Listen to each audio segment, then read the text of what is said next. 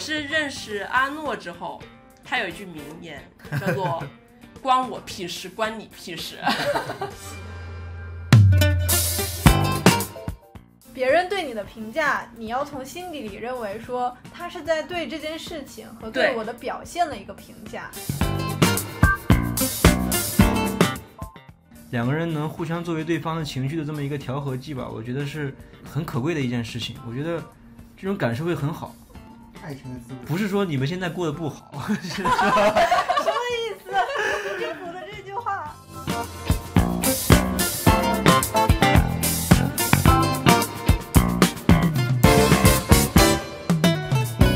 Hello，大家好，这里是吐司 To Share，我是鹿耳。大家好，我是德龙。嗨，我是小袁。我是阿诺。我们今天来开始我们快乐的第二期。开头我想要先来聊一聊我们上一次的小挑战，就给大家希望大家去夸赞一个人，看一下大家有什么反应。看你们谁先来讲这个故事。嗯，我先来说吧，因为我平时不怎么爱夸别人，总爱跟别人对着干。然后上次我有个同事，他是我们公司一个花艺社的，自己去拿了点花，自己在瓶子里插花，回来会问我问题，说这个花好不好看。我看了之后，按照我以前的尿性，我会不好看，一般这样。然后那天我就突然说了一句，还不错嘛。然后那那个女生就说，你今天怎么这么反常呢？不正常。真是，还真反常。就别人可能觉得你平常那样子才是夸赞。对，因为我特别喜欢爱抬杠，那他有没有很开心？很开心，应该很开心，是吧我觉得很开心。是嗯肯定我是会开心。夸赞别人还是会一件会让你我都很开心的事情。关于你的这个叛逆这件事情，上次我就夸你说你很懂事，结果你回我说我哪天不懂事。夸人的体验不是很好。我平常也是一个天天夸赞别人的人，然后大部分人都是很开心的，会用一个变音的那个音调回我。比如说，我手机会变音，比如我会先说：“哇，你今天穿的真好看。”然后他就会跟我一个变音说：“哎呀，谢谢你。”就是会有这种很奇怪的变音，但是可能内心里面就是简单开心吧。这个夸赞还蛮拉近我跟他们之间的距离的，就是大家突然多来那么几次之后，每次见面就很笑着，可能碰一下屁股或者是摸一下手臂这种情况。你我的你是不是没有夸过人？我的话，我夸了我们家小狗啊，我夸了我们家钱钱。可能我平平时对钱钱比较比较严厉嘛，结果今天早上跟他玩捡球的时候，每次都跑得很快，然后捡得很好，所以我夸了他。我感觉对小狗的一天可能给它嗯让它很开心吧。真不容易，啊真不容易你开始了。那么今天呢，我们想讲的这个新话题就是跟情绪有关，它可能也跟表达有有些嗯关联吧。我们今天主要就讲嗯喜怒哀惧这四个情绪，然后它们来源于什么，本质是什么，然后我们有什么更好的对策去对待不好的这些情绪，是我们今天聊的重点。啊，现在先从我们分享一下最近的快乐情绪开始，你们有没有什么我有有趣的故事？很多很多快乐的事情，哎呀，比如说昨天，昨天我在家在做模型，嗯。拼一个数码位里奥米加兽的模型，然后我拼的就是特别特别开心，从头到尾自己拼，然后拼完之后，最后一个很立体的一个模型的一个形象，然后我就开心的想要哎到处分享，就在群里发，给这个妹子发，给这个朋友发，然后自己还准备剪视频再剪出来发在 B 站。我觉得就是做做的我我一个非常喜欢的东西，我会特别特别的特别的开心。啊？这个你要说到你的东西了吧，阿诺？是啊，我的快乐很简单呀，我的快乐每天就是我的宝可梦。我可能是从去年的三月份开始收藏宝可梦手办嘛，到现在可能也一年整了。然后现在我是有大概有两个格子的宝可梦，我给他们自己贴了壁纸，定制了亚克力架，包括鹿耳给我买了带灯的柜子，每天就回家的时候就会把灯打开，然后看到自自己整个一个宝可梦世界，真的会特别特别的开心，感到很幸福。你们这个好具体的事例哦，我感觉我就每天无缘无故的开心，然后的开心。对，然后可能会因为一个什么什么什么一小句话，或者看到了一个什么东西，然后就特别开心。我是我我太多开心的事情了。我先说说我昨天去了一个北京南六环外，然后那个地方就比较接近村里。我很久没有去，我我小时候也没有待过什么村，所以我不是很清楚那个嗯什么鸡啊、鹅啊、鸟啊这些事情。然后当时我就只是感觉那个太阳照在我身上，里面都是林子的很高的树的一片，我心情就特别的愉快。但是这个有一个更好笑的事情呢，就是我发了一条朋友圈，我当时就一直在疑惑，我疑惑大概十几二十分钟吧，为什么天上的鸟都发出了一种机械的声音？你你看我那朋友圈没有？我看了看，看了，我跟你对回，复了我就是想说你回复我这个事情，我当时一直在想，我说为什么呢？但是我就感觉，哦，我就好喜欢沉浸在这个大自然的环境，旁边还有一些鸡鹅叫，这这都让我心情很愉悦。然后我就发了条朋友圈，朋友圈回来之后，等我到家的时候，我就跟阿诺说。我说我有点想不明白，为什么有个鸟它发出机械的声音？我的朋友圈倒是没有人跟我说什么情况，反而有些人可能也不是很知道，他就说，哦哎，空中交响音乐什么之类的，你知道吧？结果他就跟我说，那是歌哨吧？他说完这个之后，我就更想笑了，我就有一种，哎，我怎么连这种东西都不知道？然后，然后我还在一直在那里往深层次思考，是有种鸟吗？然后后来小袁又跟我评论说，我又笑了一遍，就相当于是把我的那个快乐那个氛围又给我重温了一遍，你知道吧？我当时就有一种不食人间烟火的那种富家女孩儿，然后跟乡村小伙的爱情故事的那种感觉。是真的，我是真的不是，就是哎，小时候可能没生活过这种环境嘛，所以是现在长大之后，有时候看到那种牛啊，然后羊啊，因为我之前好像去过。呃，国外的这种环境，加上那个有个朋友的村里面，我每次看我就特别开心，我真的太喜欢大自然的这个一切。好，这个这个是一点，然后另另外一点是我前段时间干嘛晚上睡觉，我睡觉之前本来已经很困了，然后我就我就说对着阿诺说了一句，我说你怎么闻起来有股椰子味儿？然后他说我早上去了趟海南，我不知道为什么我就笑了一晚上。我觉得我的快乐太笑点太低了。还有一天我也不知道我在干嘛，然后他还发到了群里面给你们看，说我自己把自己逗笑了。我好像是自己讲了一句话，然后又觉得这句话很好笑，然后我就开始自己笑。你你现在日常很快乐，对，我觉得这个这个情绪还蛮感染身边的人的。就是我经常在公司的时候，我的同事就会跑过来跟我说：“我觉得你现在状态好好啊，还是你以前就状态就挺好的，就天天在这儿笑得很大声啊，遇到什么事情也没有什么不愉快的，解决就解决。”后来我觉得可能这种情绪在你的很多方面都会带来很积极的影响，一个是交友方面，一个是工作的这个积极态度。嗯，我做事的效率就会特别的高。再就是结交了很多朋友，再就是我。我生理上我的皮肤最近都变好了。我觉得我的情绪一直是比较的平静。我的快乐可能最近的话，因为我每周末都会安排自己一点活动，比如说去看个展览呀、看一个表演啊，或者说去公园里头逛一逛啊。最近的快乐应该是上周末去看了一个展吧，它那个展也挺有意思的，它是布在一个北京的比较旧的一个老的商场里头，它利用那个商场的里头的位置，然后去布的这个展，然后呃，你在这个展里头逛的时候，相当于也是在一个比较老旧的嗯，那种场景里头在走，所以这个我看的还是挺开心的。这个我还是想到，就像我现在很喜欢大自然一样，你刚刚说那种很老旧的建筑一样，我们现在有点更想回归，就是这种、这种环境里面，返感觉会很新颖、很新颖、很有趣。对嗯，还有没有什么有趣的事有情？快让我更快乐一点。昨天昨天我在跟我一个同事姑娘聊天的时候，然后我就聊起了我以前的事情。天啊，我觉得你现在说到同事姑娘，脸都要红了。这然后就是嘴巴都要笑裂了。就是当时很多事情想不起来了嘛，就得翻照片，嗯一张一张翻，一张一张翻，看自己就是傻傻笑的样子，就是每一张都是表情嘛，就看着特别特别特别开心，我觉得你就是一个特别快乐的人。就是每一张照片上都洋溢着特别自然的笑容。嗯因为我给他发的时候，他说啊你笑的好开心，好好看啊，嗯，就是那种很自然的感觉。天呀，他夸你好好看呀！你好会抓重点呀！还有什么别的吗？我也是，因为我的 QQ 相册里面倒是特别多当时高中的时候的照片嘛，然后偶尔的时候跟朋友聊起天的时候，会在以前相册里面看一看，发现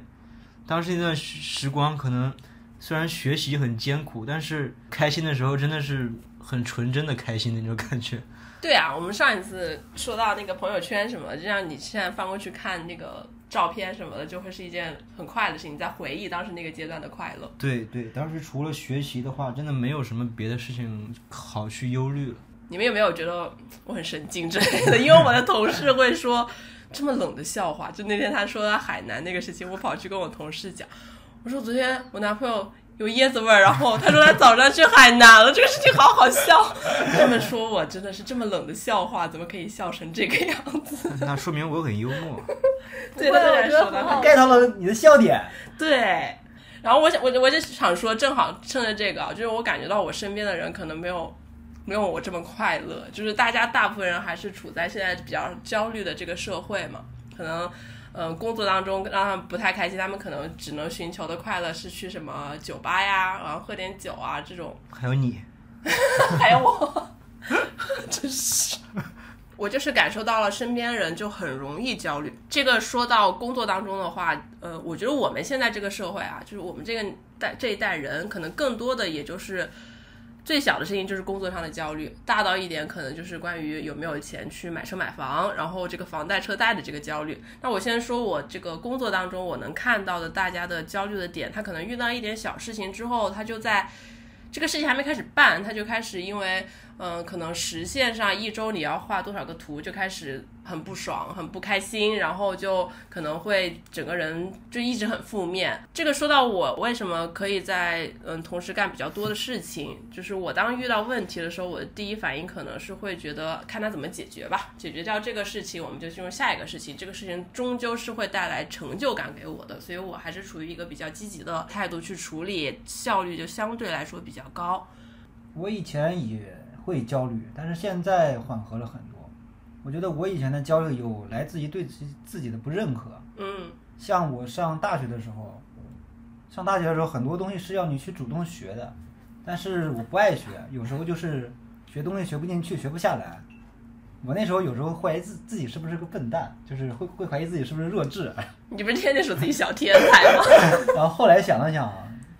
其实自己根本就没有用什么功，就你自己没有什么输入，所以导致你可能没办法去解决问题的时候，你就反而是自我怀疑，然后觉得对，会有时候觉得就否定自己。然后后来想了想，其实就是自己不用功，自己努力点，其实是能学会的。还有像我工作中，因为我们做技术的，其实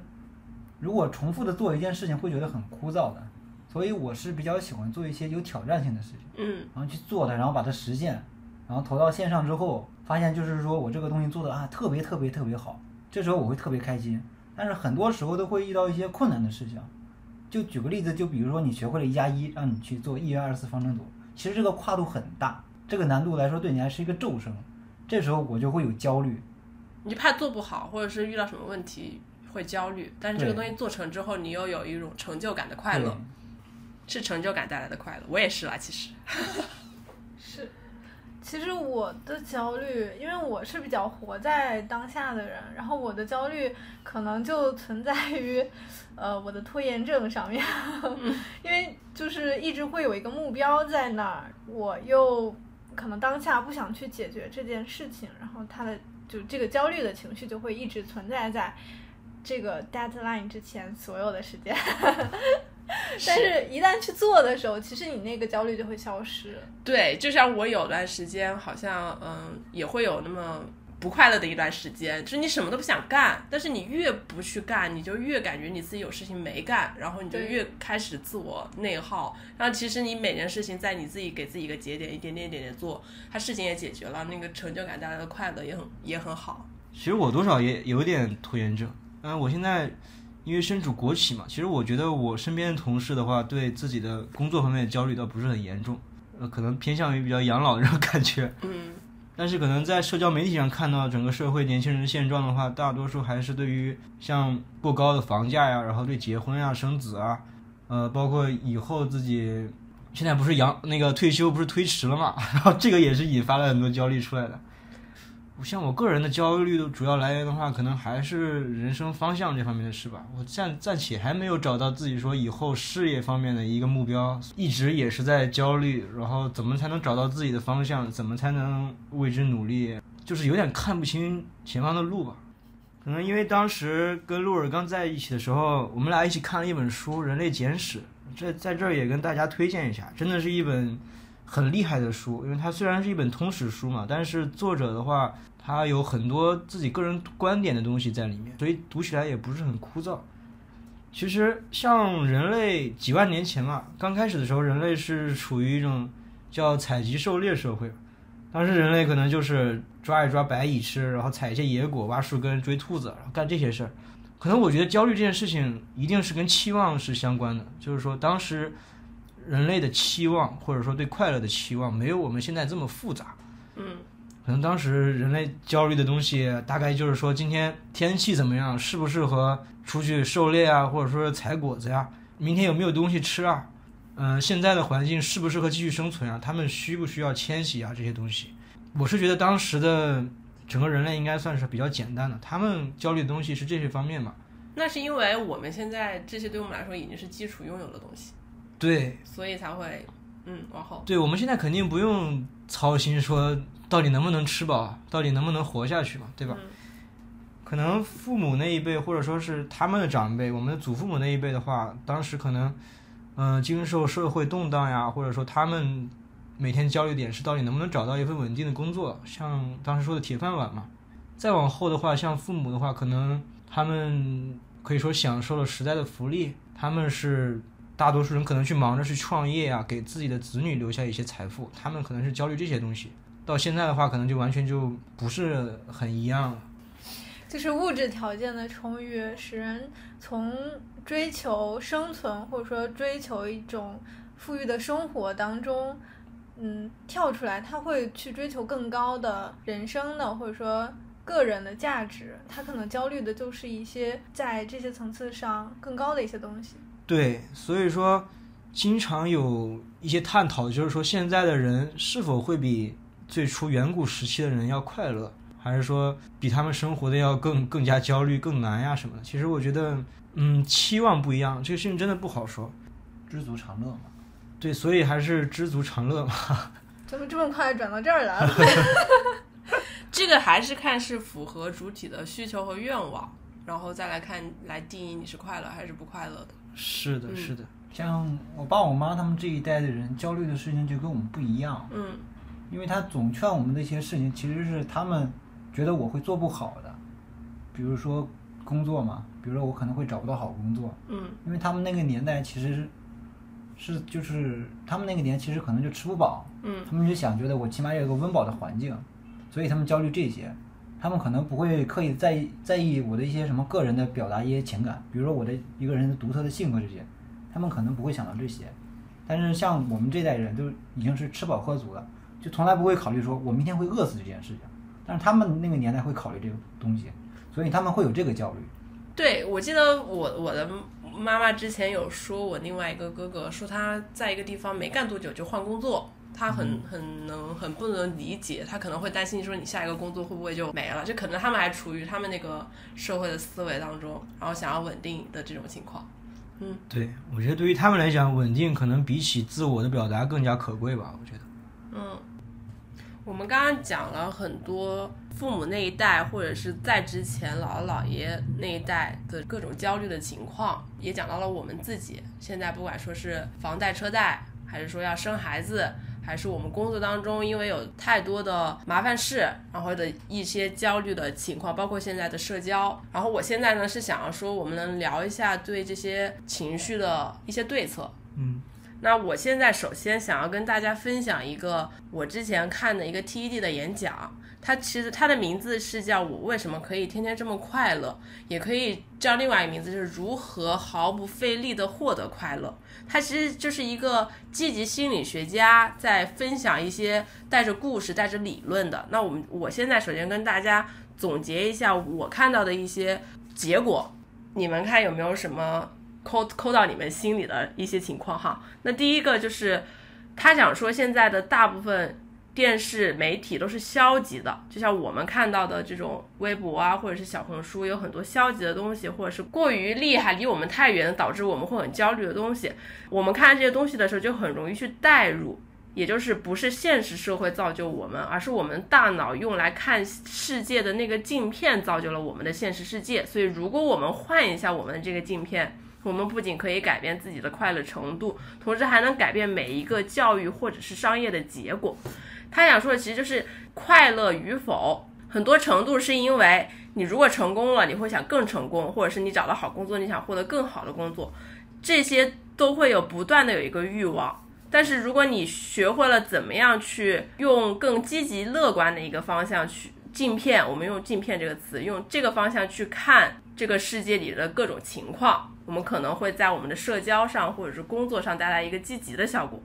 那我举个例子，我前段时间因为做新品牌出现了很多问题，在工厂的沟通上，因为年后突然来了之后，在工厂上很多人因为是新品牌，他没有什么赚钱的机会，他就开始拖延你的时间，答应的事情达不到，然后同时几个工厂这样，然后哪个工厂。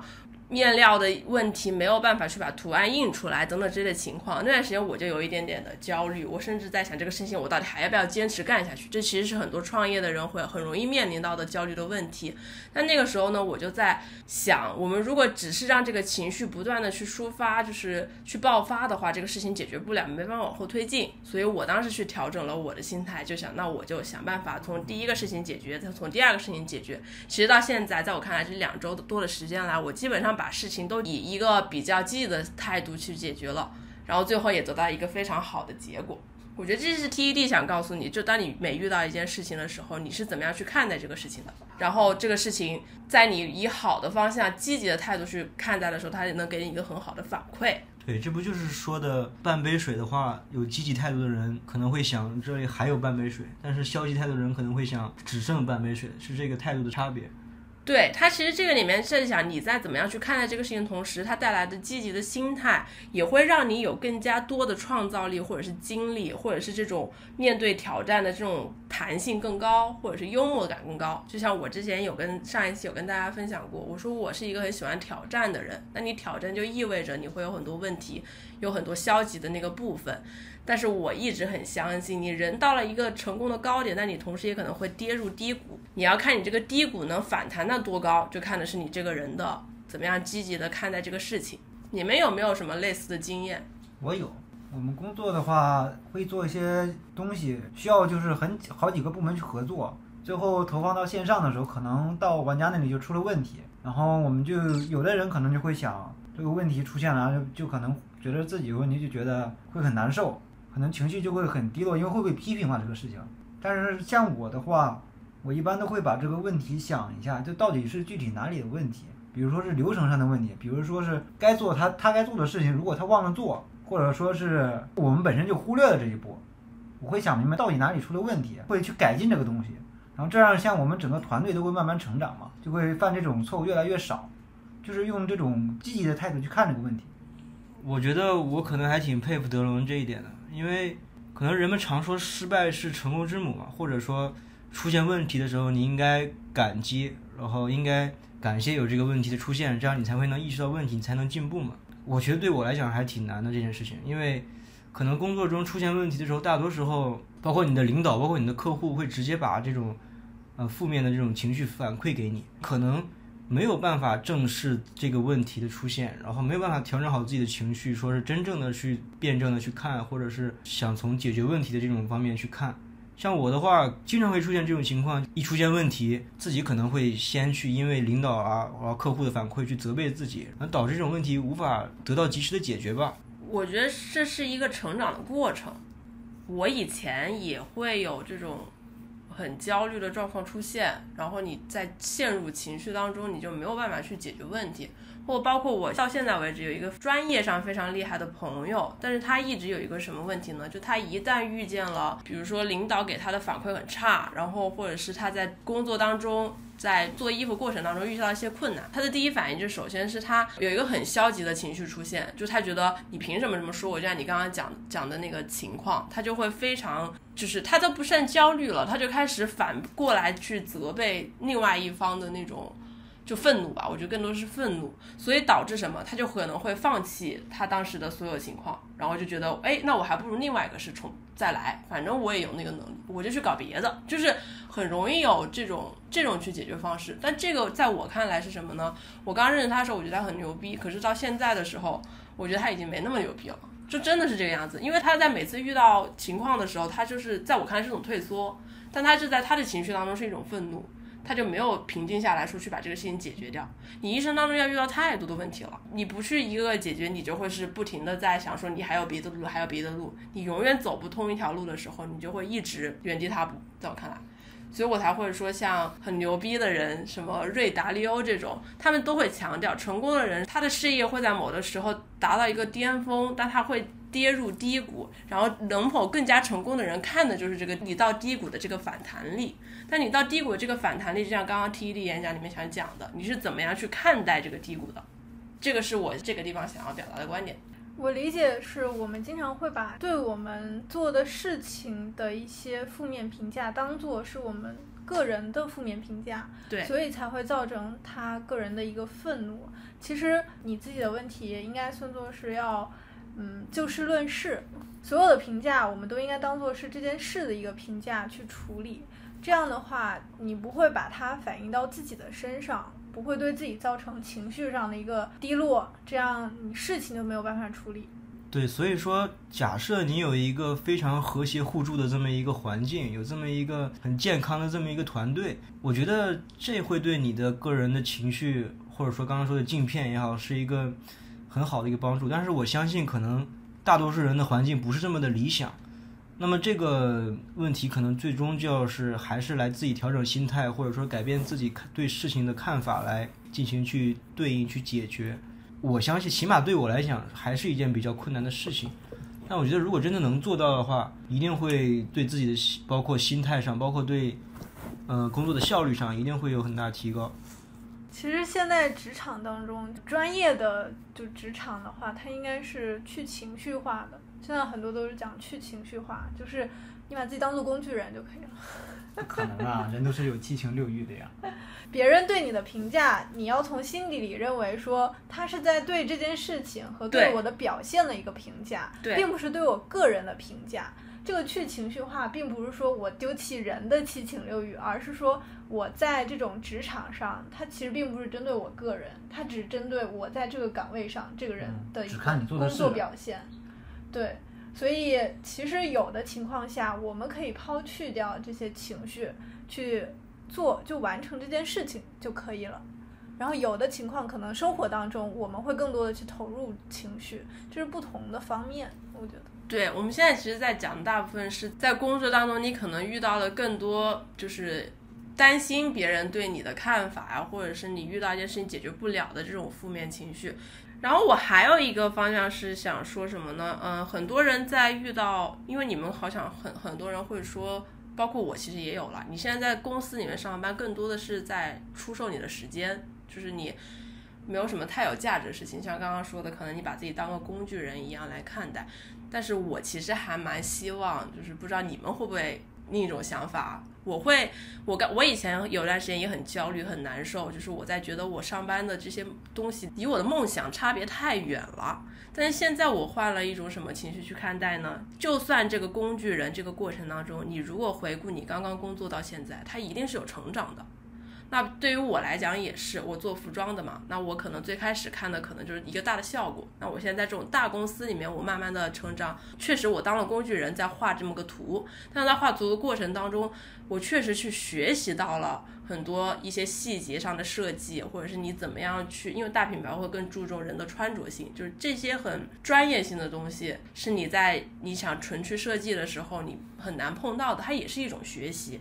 那我做这些东西的时候，我还是保持一个积极态度的。其实这些积极态度就会，我会觉得这些学到东西，未来是会带到我自己品牌当中，能够让我更有更有创造力。所以我做很多事情会更有精力。这相当于是你怎么样去看待你的工作。嗯，对，感觉就是积极的人会越来越积极。对，是就是心态上、情绪上的转变。比如说，咱们这儿也没有那种平时 生活特别低落的人。如果是他本身的情绪就非常低落的话，他看的事情也比较负面。像咱们平常的情绪比较高昂的话，他对你的生活或对你的工作，肯定也是会有正面的影响的。你会正面看待。是我为什么觉得这个事情这么难呢？因为我总是喜欢从理论的角度去看各种各样的问题。那从生物学上来讲的话，那人跟人的差距确实是存在的。有的人生来他就是像各种各样控制情绪的激素，他的分泌水平就会比较高，他整个人的整体状态就是会比其他人要乐观。那有的人就是会整体上来讲比较消极，他可能这个人说一百分是满分的话，他每天活在八十分的世界里，那他可能确实就比较容易的去。用积极的态态度去看待事情，可能像我吧，就比如说我吧，可能就没有那么容易去做出这样的改变、转变也好，努力也好，对于我来讲会是一件比较困难的事情。我我是希望大家未来都能够是一个积极的态度去面对很多事情的，因为我可能我生来就比较乐观，再加上我确实有焦虑一段时间，但是很快的就过去了。我是能够感受到什么呢？我能感受到，当你有积极快乐这个情绪的时候，给你是一个全方面的积极影响。不管说你的精力、创造力，还是你时间上的一些效率上的问题，都是一些非常积极的影响。我当然是希望大家都都快快乐乐，但是 你说你们比较难吧，就慢慢慢来呗，就慢慢找到呗，是吧？然后我也其实。觉得大家应该尽量的去远离内耗嘛，包括你可能对于就像前面讲的，你对别人讲的话有什么太过于增加自己的一些想法。那比如说我们那个同事，他就在别人跟他讲了一句话之后，他很容易给他增加更多他幻想中的故事，导致他会在晚上的时候反复去想这个事情。就无敌内耗，但其实别人并没有这个意思，但你却让自己烦恼了很长的时间，特别是到晚上这种 emo 的时候，情绪上的内耗。对，你就不要去直来一点，就不要有这种情绪内耗。其实，其实我觉得情绪内耗是一种非非常就是低级的一种对你大脑的脑力的一个浪费。那你不能这么说，那有的人他。有的人他忍不住这样，他的性格就是这样子。对我说那个人，他其实就是性格这样，敏感。我们应该就是说尽量避免这种事情。比如说你有一点自己喜欢的东西，你去把这个时间去投入到那边，让你尽量不去想这个东西。因为你做自己喜欢的事情的话，是非常有成就感的，会有一点点快乐的。对，德龙这个事说的真的是挺对的，就是说一个人。真的要去找到自己的兴趣爱好，然后每天的话可以花一点时间在这上面，感觉对一个人的心情影响挺大的。比如说我的宝可梦，你这说的就跟那个一样，就是为什么大家到了晚上就会很情绪很波动，然后情绪很多很 emo，不就是因为白天的时候你有很多时间去干你的工作，或者是有你感兴趣的事情，你到晚上的时候处于一个空白时间。我觉得可能也跟晚上的时候激素分泌水平跟白天不太一样。你太专业了，你 讲的太生物了。你，我觉得，因为很多时候你的负面情绪是因为你的预期和你现在实现的结果并不能达到一致，中间有一些落差导致的。如果你这个预期是归因于他人的话，你很容易就会因为他人的一些。情绪或者是举动，你会猜测什么样的他想要什么样的，然后我怎么做才能让他满意？如果预期是归因于他人的话，你很容易就会感到失落。但是如果你的归因是到自己的话，你会去想自己做什么事情的时候最开心，我想要做什么事情，我要去做什么，我想什么，而不是你想什么。这个时候的话，就会更容易让自己积极一点。对，我我想到这个点了。我以前，你们别看我现在这么这么自我啊，我以前其实是挺讨好型人格的。就上学上上初中、高中都是。我记得我高中当时转班了之后，还有一个女生跟我讲，说你能不能别天天在那讨好别人，天天在那跟着别人屁股后面，就一说要我做点什么自己喜欢的事情。然后后来我慢慢确实有一些改变，主要是在很多事情上，就友谊上受了一些挫折。然后我是认识阿诺之后。他有一句名言，叫做“ 关我屁事，关你屁事”。然后那一刻我就不知道，我就我就特别是这这两三年来，就就突然有这种感觉，而这个对于我来讲，好像真这样做了之后，它反而不是一个很负面的事情。就是当你不去太多于猜测别人心中想的什么东西，然后你想表达就是你想表达的东西，那别人也不会去猜测你要讲什么，去误会你的话，人的沟通就变得非常的。简单高效，对对对，对，然后再就是我也不用说为了考虑你要怎么样，你要干嘛，我就我就来决定我来干什么。结果发现可能我我觉得你要干嘛也不是你想干的，但就产生了很多中间的这种事情。所以我觉得这是人生进入我的人生名言里面，好吧？人人生箴言里面关你屁事，关我屁事，对吧？那怎么感觉我我对我自己的名言的履行的这种程度还不是很好？对我我知道，因为他跟我讲的时候，就跟我就是我想看到的积极面不一样。他就是懒得跟别人扯，对我就是懒，我很很多时候都是懒得跟别人沟通。我觉得呃无效的沟通对我来讲真的是挺浪费精力的。我觉得有一方面原因也是因为，或者说社会结构，或者说我们的传统文化的影响，我们崇尚的是集体主义，所以我们会以集体的情绪为自己的情绪。大家怎么想？比如说我们一起春游出去玩儿，然后那肯定就会说，如果发生了什么不愉快的事情，就会，如果是发生在我身上，大家可能就会说，今天开开心心的，你也要开开心心的，不会允许个体在这个集体当中有一些不太一样的情绪。嗯尤其是比如说我们在家长教育小孩子的时候，他特别会强调小孩子要有他们预期当中适当的情绪的展现。比如说，你小孩子有想要自己想要的玩具，但是家长又不给他买，这样他自己可能会有一些沮丧的情绪。嗯，家长可能就会说：“嗯，哭什么哭，憋着。”对，就是不会让你有这种情绪的发生。但是对于一个小朋友来说，他沮丧是他自己的权利，他可以沮丧一会儿，一会儿就恢复开心了。但是他一定要有这么一个自我恢复的过程。嗯中国式家长不是有一句名言吗？就是别因为你一个人影响了大家。你们 肯定会都都听到过这种话吧，在成长的过程中。是的，是的，对。但是长大之后，就是我们如果脱离了家长教育的这个体系和学校教育的体系，我们更多的去发现自己的话，就会更多的内视自己的情绪，更多重视自己的情绪。嗯哦，我现在到底是开心还是不开心？我去从内在去体验一下，并且我很乐意把它表现出来。这个我觉得在我们的成长过程当中，可能有这么一个怎么说呢，蜕变的过程吧。但我觉得这还是我们我们三个人的 情况。就像你刚刚说家长说的那句话，其实在我的生活当中没有太有这种事情。就是我到哪怕现在，比如说你们过年的时候，是不是有家长会强迫你一定要去别的亲戚家串门，然后你还要保持一个积极、开心、兴奋的状态过去？大过年的，对对对，大过年那你怎么能不开心呢？就这种之类的。但是我其实，在我的家庭当中，就是我妈妈会是那种，你要是不想去，你就不去了。你的妈妈真的是挺宠你的。对，嗯，那我们聊点，我们俩伴侣之间的亲密关系当中，怎么不一样的情绪？毕竟我们俩快乐比较多。就是你们可以讲一讲，你们如果相处的时候生气了，你们会怎么处理？我记性不好，我只记得我们先开始在一起确实有些冲突，但是现在很少，大部分是我对其他事情的气愤，然后他很快的能够平复。嗯，我能想到，就是他怎么平复我呢？就是比如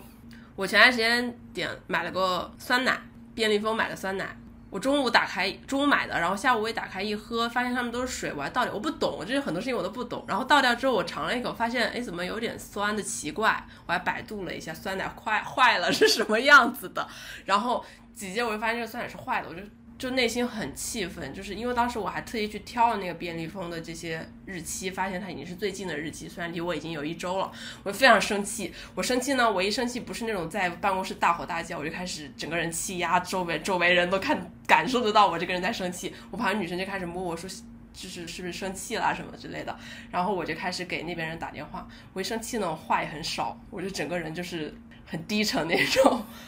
我当时就算那么生气，我在想，这也不是这个接电话这个人的错，就这是这个店铺这个店里面的人的错，所以我就算压着我的脾气，但对方能感受到我生气，我也没做什么太过的言语。最后结果呢，就是我把这个酸奶给扔了，然后他给我赔了这么个钱。然后当时过了一会儿呢，我就跟他说了这个事情，我就说我今天买个酸奶，然后坏掉了，很生气。结果他发了我一个哆啦 A 梦 咧嘴的一个表情，然后我就笑了一下午。然后我右我右边那个姐姐，我右边那个姐姐就当时说我，她说：“哎，你今天中午那个酸，你酸奶就坏了这个事情，你男朋友是不是跟你一样就特别生气？然后你们俩可能骂骂那个店铺啊，什么什么样子的？”我说没有啊，我说他给我发了个表情，我觉得好好笑啊，然后 我就忘记了。我觉得这现在就是我们俩成了一个，你们俩怎么这么配呀？就我们俩成了一个很很很和谐，就是不会给对方带来太多很。很糟糕的东西就很容易化解对方心中那个愤怒的一个关系当中去了，因为我其实有看到很多，就比如说我右边那个姐姐，她跟她的对象当中产生矛盾的时候还是挺激烈的，但是我们好像就化解的很快。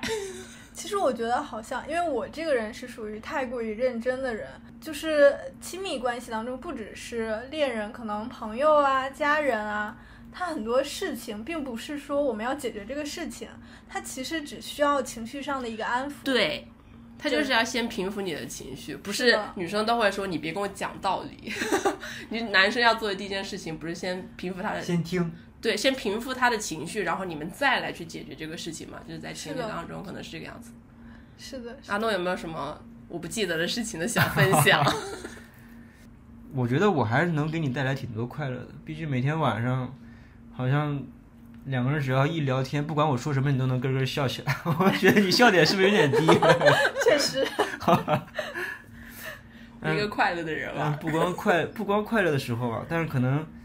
你确实的话，也有很多不开心的时候。可能你不想把他们发泄到别人身上的时候，都发泄到我身上了。我不知道你有没有印象。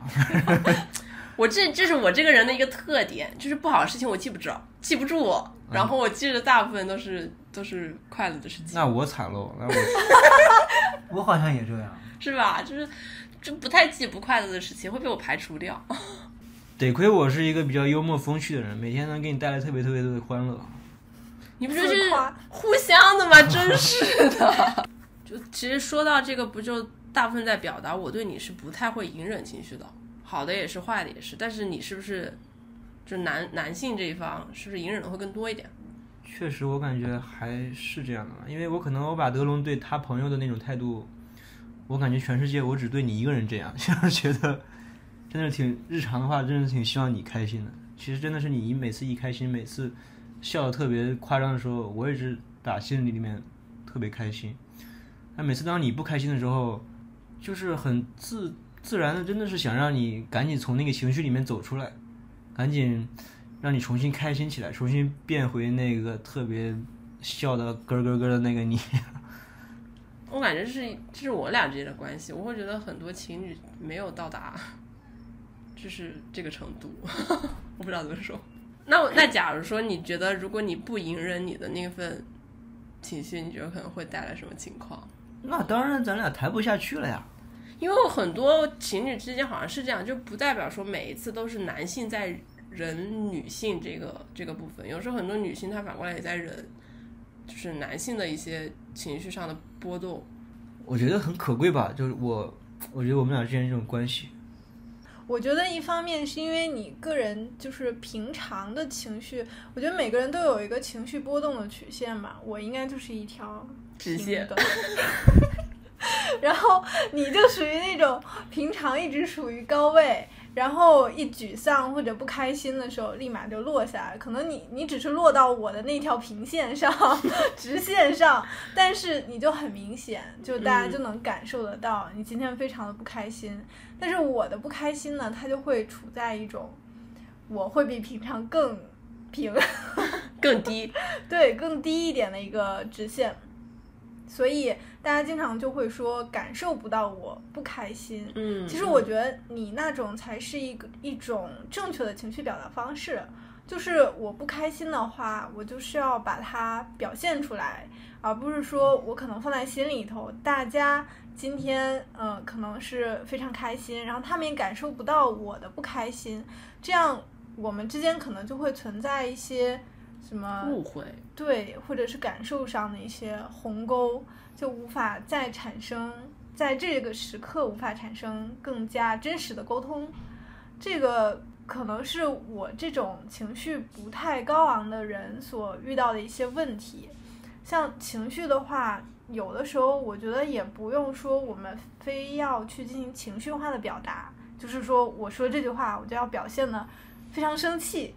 但是我可以把我的感受分享给我亲密的朋友、家人，我可以跟他讲说，我今天特别的不开心，然后因为什么事情，也有可能他没有办法解决我的问题，但是我们可以分享这种感受，这也会减轻我们当下的一些负面情绪。对，要不然我怎么总说总催着小袁跟德龙赶紧找对象呢？因为我觉得像我跟鹿尔这样，两个人能互相作为对方的情绪的这么一个调和剂吧，我觉得是很可贵的一件事情。我觉得这种感受会很好，爱情的滋味。不是说你们现在过得不好，是什么意思？政府的这句话。我真是觉得，如果你们真的有这么一个呃很亲密的人，可以，他会每天的去对你的情绪做一个回应，做一个正确的这么一个引导，会帮你调和你的情绪，我觉得是一件非常幸福的事情。真的是一个很积极的事情，因为就像你刚刚说，我那个波动可能上下，我可能到下的时候，以前啊到下的时候也不是你的那个直线，就是我到下的时候可能真的很下，就是会很暴怒、很生气，就是就是这个样子。但是确实是跟他在一起，特别是这两年特别稳定的时候，他总是能够以一种他的方式去把你的情绪瞬间拉回来，然后你可能。碰了一下，那么底瞬间又上去了，就很快。然后这些这就说到刚刚，这些所有的快乐情绪带给我来说，对于其他方面都是很积极的影响，就工作效率啊，然后事业上的发展呀，朋友之间都非常积极影响。所以你们俩快谈恋爱吧。啊，这是什么？这是一个劝婚的。希望你们也能碰到一个非常非常好的对象。不知道你们有没有这样一个想法，就是说。其实你平时会碰到各种各样的情绪，就比如说生气的时候，有时候我会觉得我能把这种情绪消化掉，我觉得我是一个很厉害的人，会觉得会让我有点成就感。比如说我是一个爱发火的人，就是说别人老是要承担我的怒气，但是我有一天我突然把它控制住了，我觉得我是能很好控制自己情绪的一个人。你们会不会觉得这个事情就很有成就感？如果这个成就感能够带来，就是让你下一次也也能控制得住，它就是真的很好的一件事情。对你不是偶尔一次能控制住，你就成就 就成就了。因为因为有时候我确实在工作上会碰到很很多事情很生气，但是我一般都是会先把这个怒火压下来，然后我们去解决问题，然后我再去想为什么会是因为这个事事情生气，这个事情到底是不是我的原因，然后就是经常这么想问题的话，确实我的就是心态会比较好很多。像现在碰到什么问题，我都不会特别特别生气，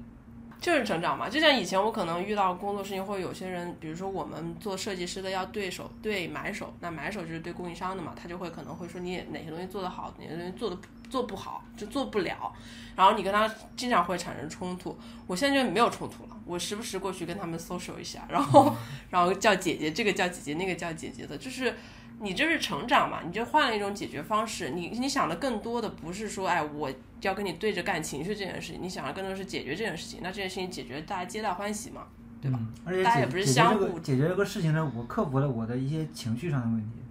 对，就是很很有成就感，就感觉我可以控制我的自己的情绪了，就是这个情绪在我的掌控之中，真不错。我觉得你看看他像个小朋友，就快点夸一夸，夸一夸，我控制住了，你们不夸夸我吗？每一个进步都是非常可贵的，表扬你。其实我我觉得我跟你应该是对立面的，就是我之前也跟我朋友讨论过这个问题，我们俩是非常相似的，就是我们经常能劝好自己，就是如果发生了一个负面的事情，或者说一个让我非常生气、伤心的事情，我可能会在自己的心里头劝自己。就是把这件事情合理化，嗯，但是我逐渐的发现，这个也并不是一个非常好的处理方式，因为有很多时候冲突是必然的，嗯，我们就要在冲突的当下去解决它，嗯，而不是说去把它在自己的心里合理化，而规训自己，这个也是一个怎么说呢？确确实你应该说出来，不然你可能就是这个东西惹到了你，但其实别人不知道。但你如果不表达出来的话，你自己确实是把这个事情解决了，那别人依然不知道。是的，是的。遇到下一次的时候，他可能还是不知道，结果你又要对，对不如表达出来这个事情，就像原则就是，就是他们说跟父母之间原则一样，跟朋友、跟事业上、工作上的人一样，这是我的原则，你碰到了，那你让我不开心了，你要明白，那下一次的时候他可能会避免。对，就是情绪上或者说各种事情上，他其实还要表达出来进行沟通。比如说像很多呃夫妻，为什么说很多结婚很多年的夫妻，他们会有一些非常深的这种思想上或者说行为上的一些隔阂。对隔阂，就是他们可能说我忍你一次，或者说忍你很多次，这件事情我不会说出来，这样他慢慢的越积累，对方越意识不到这件事情在影响着，或者说负面影响着另外一方，这个事情就会变得越来越大，直到有一天他挽救不了滚。成了雪球，对压死了骆驼。对，不说不说夫妻了，其实情侣之间也是嘛。我以前挺严重的，就现在也是，我觉得这还是阿诺比较比较牛逼的一点，确实挽救了我这个部分。我我跟我对他确实只对我这样，他好脾气都对我了，他对别人都很凶。我想说什么呢？就是以前谈恋爱的时候，或者是大部分人谈恋爱的时候，他很容易在产生冲突的时候，最明显的一点，女生不讲话，女生沉默，你问到脸上死活不说，然后等过段时间他就好，你你男特别是男生大条一点，他觉得你不讲嘛，那就等会再说呗，等他不去接着问你了，这女生又开始爆发，就是说你怎么连问都不问，就到另外一种情绪事情，就跟那个事情本身没有关系。所以我们其实想要说，我现在好一点了，我以前也是这个样子的，但是后来也是他引导说，那有事情的时候他会引导说让你让你讲出来，那讲出来之后，其实我们聊着发现，哎，很多事情是误会，所以我其实是还倡导大家情侣。你再说我就飘了。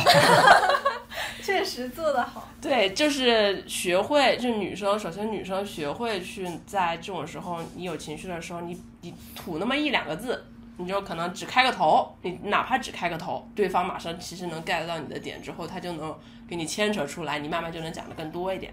也是安抚情绪的第一步。他其实就算安抚情绪了，最后再解决事情。女人心，海底针呐、你这不是快谈恋爱了吗？快学习学习。太难。男生要做的就是不能突然丢手不管嘛，其实也是要引导说那个情绪能表达出来，其实就是因为不爱表达出来这个情绪。想女生那个阶段，就像刚刚那个小袁说，她遇到跟同事之间，她会自我消化一下。其实女生最开始也是想，我觉得我能自我消化，结果消化着消化着，发现我消不了了。对，我觉得是这么一个就是顺序逻辑在这个地方，所以倡导大家吧，就是尽量能谈恋爱，能谈一点出来谈一点，因为我觉得这样很好。当你谈恋爱的时候，就已经学会了这样子的相处模式。其实像到了刚刚小袁说的，你到夫妻的那个阶段的时候，他不至于还是那样子，就是可能会缓解一点到夫妻的那个情况。嗯，虽然我们没有经历过，但我可能是这么想的。而且这个，嗯，其实我跟我的朋友聊到这个问题的时候，有意识到，可能这个在女生当中会比较普遍一点，就是我们会自我内在的去进行消化。对，但是男生的话，或者说他大条，或者说他就是对情绪或者说情感方面没有那么敏感，也或许是对于男生的教育方面，我们就是不允许男性会有一些多愁善感或者说情绪敏感的这些特质存在。嗯，所以男生他不善于，或者说他自己也不追求体验、体会这种情感，体会呃对方的情绪，怎么去处理，怎么去表达情绪，怎么去感受情绪，都会有一些嗯与女生有很大差距的地方。可能男生遇到这个问题，他不会，我觉得这不是什么大事吧？是不是？或者说他直接就把脾气发出来了。啊，那我真的是挺反例的，我真觉得我是一个还特别敏感的一个男生，情绪特别丰富的一个男生。怎么说你特殊呢？真的非常的特殊。不特殊，咱这俩小小众人物也不到一起去。刚刚说到了，其实也是我们中国这个文化对男性、女性的一些情绪上的不一样的控制，展现出来不一样。那我们聊一下，就是说从嗯、呃不管说是社会啊、领导啊，还是家长啊，他们是不是从来不会认真对待我们的情绪？我有的说，因为小时候我特别皮，然后我总是挨打，虽然有时候不是我的错，但是我妈有时候就不听我解释，然后我就很生气，然后久而久之很多事情我都不跟我妈说了就。嗯，我是感觉就像我跟我妈那个关系，是你跟你妈就是差别还挺大的。嗯，因为我觉得有时候我跟我妈说了，她也不听我的，也不会向着我，就总觉得因为我比较调皮，她总觉得可能是我做了什么错事。嗯，她然后听，然后我那时候年纪又小，很多道理都不懂，就总觉得我妈说的对，但是我去跟他说又得不到理解，我就不想说了。然后后来长大了以后，我才发现，原来我妈说的不是全对的。她其实就是没有认真对待你的情绪嘛，还是在我觉得在她自我认知和自我控制那一部分。嗯对你跟我们三个不用这样，我们三个肯定认真对待你的情绪。但我觉得他没有，他现在习惯了，他就对人已经产生了这种习惯，就是他很难嗯，难以表达。但我我觉得也不是，我不知道，我现在对这种东西都有想一个中立的角度去看哦。那他这样到底是好还是不好？他或许也没有说一定要真的表达出来就更好，可能他现在就已经是最好的状况。对啊，我觉得没有就是说什么东西是绝对是坏的，绝对是好的，嗯，就是比如说你现在这样，你喜欢你这样就好了呀。对，所以我觉得，当我们可能认为说他要是能讲出来，可能对他心理抒发更快乐，但可能其实我就是不想讲，对，我觉得我讲出来我还会难受呢。我觉得尊重他就好了。只能说，如果再面对下一代的小孩子的话，这个尊重情绪还是就是我们一既然意识到了，就要去做到。是，嗯，是，虽然我俩我们俩肯定不会做父母，但是但是我可以教育你们的孩子。我们肯定都有这种想法，就是觉得我们这一代人以后当了父母之后，会比我们自己的父亲母亲他们做的要好，会比他们要更能。呃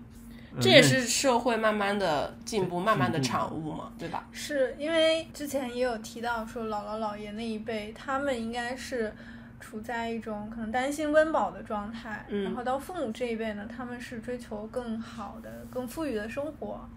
然后到了咱们这一代的话，因为也是说不用操心，可能我们会饿着这件事情，所以我们追求的会更高，嗯，也会更多一点。对，会更关注内在，更关注我们自身的情绪。这么这么一讲，其实像像泽龙也不需要，他也不需要说别人去引导他出来讲出来，或者是他不愉快的事情要表达出来，也不需要寻求什么对策。对他我觉得现在有。点有点这个感觉，就是说你们可能觉得我不好，你们一直想让我说出来说，但是可能可能我就觉得好像没什么不好的呀。嗯，嗯，你可能不在那个事情里面，你跟我一样，就容易忘记，就是可能不好的事情你已经忘了。对呀、对，其实我觉得这样，其实就顺其自然就好了。如果哪一天我突然发现这人不好，我可能就会变了。嗯，那我们这一次也留一个小挑战，阿诺提的意见。嗯、我觉得我们四个人每呃就一周之内吧，每天晚上记录一下自己今天特别让自己开心的事情，可以每天的时候多回顾一下这些事情，看这些事情对自己的情绪是否能造成很多积极的影响，然后到下期的时候我们再互相分享一下。好，那我们就到这里吧，下期再见。